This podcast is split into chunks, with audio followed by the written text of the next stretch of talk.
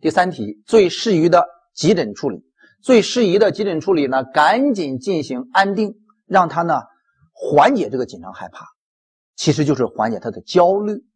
安定呢本身属于是苯二氮卓类的啊，可以缓解这个焦虑症。那么这个答案选 E 选项，要用安定的注射。我们接下来说另外一个名词，叫做广泛性焦虑，也是害怕。可是这个害怕呢，它跟前面这个害怕，哎，稍微有点不一样。它叫做慢性焦虑，就是呢，觉得害怕，但又没有那么重。这个有点像钝刀子剌肉，难受，很难受，但是又不是像前面那个濒死体验那么难受。那如果咱问他说：“你这害怕什么呢？”他说也说不准，嗯，害怕什么我也不知道，反正就是觉得这个心呢突突突突老跳，做了心电图，什么都查了，哪儿都没没事儿，没有这些器质性病变，但是就是觉得害怕，这个叫做慢性焦虑状态。这个急性焦虑呢，呃，跟这个不一样，慢性焦虑一般没有濒死体验，它往往没有那么严重的说要要要死的这种感觉，没有啊，这个要轻一些。但是持续的时间呢要更长一些。看一下这道题，慢性焦虑状态即普遍性焦虑症，一般不包括什么？它也会有这种心慌，但是呢，它没有这个 E 选项。E 选项说气透不过来，濒死感。这个慢性焦虑呢，哎，这个没有濒死体验。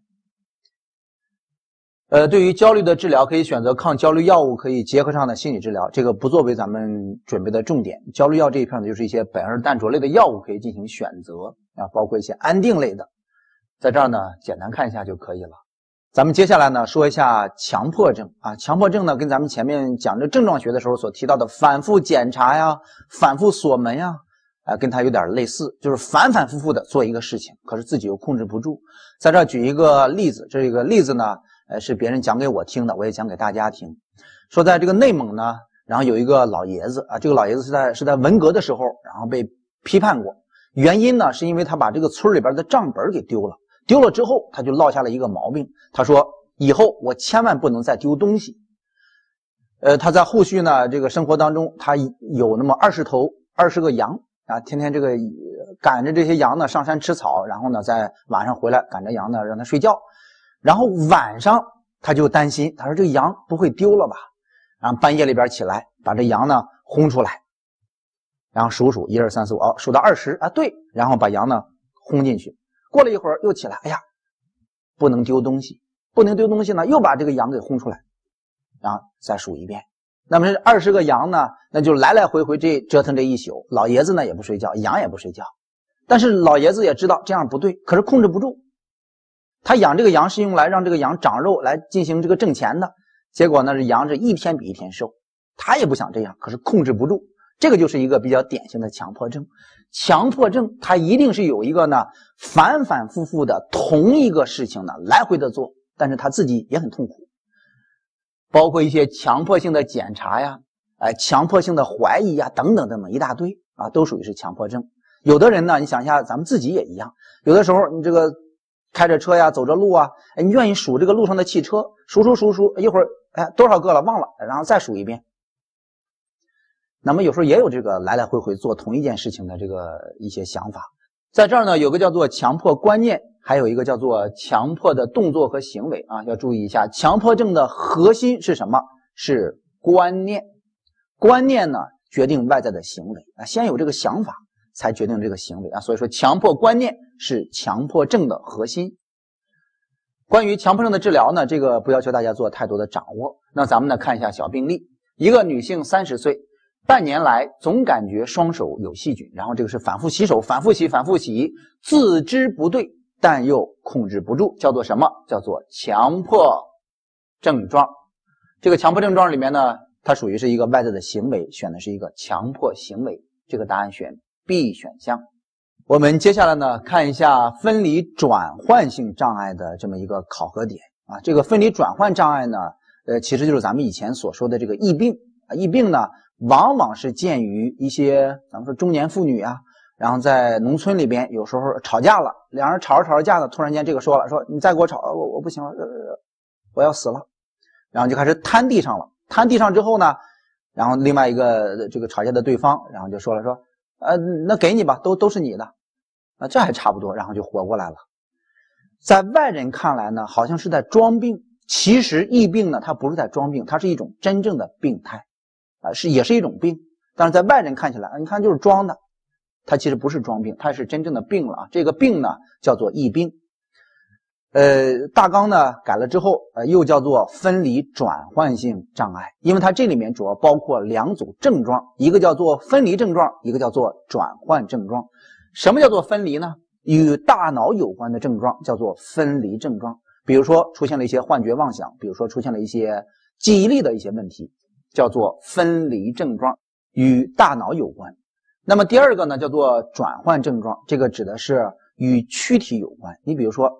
他这个出现这个问题了，啊，说不行，我我我瘫了，我现在感觉麻木了。那么这些都是跟胳膊腿有关的，这个叫做转换障碍。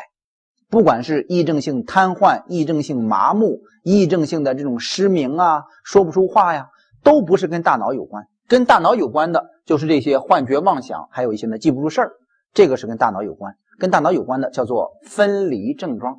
那么这个疫病怎么治呢？这个主要是以心理治疗为主，在心理治疗当中有一个治疗的方法啊，叫做暗示治疗啊，以暗示治疗为主。你比如说，咱们说这个给他打针，嗯，现在病情呢很严重，然后咱们给他给你打一针，这一针呢，呃，一万块钱一针，第一针是免费的，第二针呢，呃，咱们就得收钱了。但是对于其他人来说，咱们用了这么多次啊，一针应该都能好，都能好。你要是可能你这儿是个例外，要好不了呢，哎，咱们再打第二针，啊，但第二针呢要一万块钱一支，啊，打完之后他说，哎，你看医生，谢谢，哎，这药真管用啊，一打就好，真的哎。那么这个疾病主要是以暗示治疗为主。看一下这个考核点啊是关于分离症状、转换症状的这个分类。这道题目问的是下列哪项不是癔症的转换症状？哪个不是转换？那就是哪一个呢？呃，是跟大脑有关的。你像 A 选项，这是跟大脑有关的。跟大脑有关的应该叫做分离症状了，它就不是转换了。这个题目选 A。剩下的失明啊、瘫痪呀、失音呀、抽搐啊，都是跟大脑之外的结构有关，都属于是转换症状。跟大脑本身有关的，那就是幻觉、妄想和遗忘。这道题目里面答案选 A。啊，这个 A 选项它不是转换，它是分离症状。这种题目一定会考到啊，把它去熟悉一下。接下来说一下后面的应激障碍。呃，在应激这儿呢，其实包括三个疾病，一个叫做急性应激，一个呢叫做创伤后应激障碍，第三个呢叫做适应障碍。急性应激障碍来得很快，这个打击呢，呃，可能是一些失业呀、失恋呀。让患者出现一些精神行为的异常，相对来说起病急，但又不是特别的重，往往在二十四到四十八小时以后呢开始减轻。哎，这个现象叫做急性应激障碍，这个简单知道一下就行了。呃，后面呢说一下这个创伤后应激障碍，这是我们需要去重点准备的。严重的创伤，比如说一些咱们说这个车祸啊导致全家罹难呀，空难、地震、火灾、洪水等等等等。这个去世的人呢非常的多，都是自己的至亲，让患者出现了一个严重的创伤，表现为呢一些创伤性的体验反复出现，比如说做梦老是梦到这个可怕的场景，持续性的持续性的回避，不敢提这个话题啊，这是一个大的创伤，不能提这件事，不能提这个年份，不能提这个地名，持续性的警觉性的增增高，晚上睡觉掉一根针那就醒了。这个持续持续性的警觉性增高呢，其实就是神经过敏的现象。这些问题都属于是创伤后应激障碍。像咱们所说的一些武警官兵去进行这个抢险救灾的过程当中呢，见到了这个比较惨的场面之后，然后有时候也会出现创伤后应激障碍啊，特别大的一个打击啊所导致的。第三个呢，相关的这个应激的问题叫做适应障碍。那比如说，从国内到国外呢，去上学、去工作，或者从这个城市呢到农村，从农村到城市，那么这种改变环境而出现的一些精神行为的异常，叫做适应障碍。这个是最轻的，往往呢在事件消除之后的半年内就恢复到正常了。这个考的少。我们接下来说一下进食的问题啊。进食这儿呢，主要包括三个，一个叫做神经性厌食症、神经性贪食症和神经性呕吐，是我们准备的一个次重点。呃，主要是注意一下哪一个疾病会有明显的体重下降。神经性厌食症呢，会有明显的体重下降，它是一种主动的不去吃东西。这个小姑娘呢，挺漂亮，身高一米六七啊，或者是一米七，体重呢，也就是一百来斤儿。九十九十来斤非常的漂亮，身材呢也非常好，但是他自己就是觉得自己胖，呃，我要节食，我不吃饭，我要饿着，越来越瘦，越来越瘦，胃越来越小，越来越小，体重越来越小，到了后期呢，想吃都吃不下去了。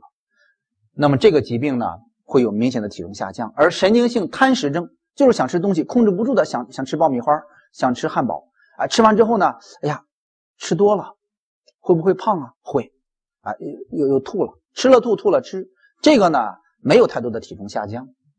神经性呕吐，他自己呢去主动的诱发让自己吐这个东西啊，控控制不住，但是也有这个主动的诱发呕吐的这个行为，这个叫做神经性呕吐。吐了之后他饿，饿了呢再吃，吃了呢再吐，这些呢都有进食的一个补充，所以说没有太多体重下降。而上面第一个厌食症，这个会有明显的体重下降，甚至达到一个恶液质的状态。知道一下这个就可以了。最后这儿呢，我们说一下睡眠障碍。睡眠障碍这儿主要有两个名词需要我们去准备一下，有可能是以定义的形式进行考核，也有可能是小病例。那么大家呢看一下，第一个叫做夜惊，第二个叫做梦魇。夜惊、梦魇都是多见于儿童，夜里边突然醒了，醒了以后呢，然后有一些意识的这种不清醒，然后开始喊叫。家长呢开始劝这个小孩别喊了，然后爸爸妈妈都在，但是跟他交流的时候呢，他有意识障碍，没有办法进行正常的一个沟通和交流。这种现象叫做夜惊，有点像咱们小时候所说的那个撒癔症，说谁谁谁谁撒癔症了。这个撒癔症的这个现象呢，类似于夜惊的这个状态。第二天问这个小孩说：“你昨天晚上睡得怎么样？”他睡得挺好，没有发生什么事情。次日无回忆，这个叫做夜惊。梦魇既可以见于小孩也可以见于正常人啊，成年人啊，也可以见于成年人。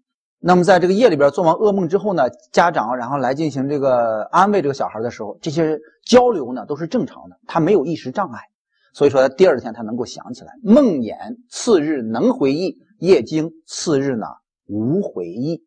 好，把这两句话重点背一下。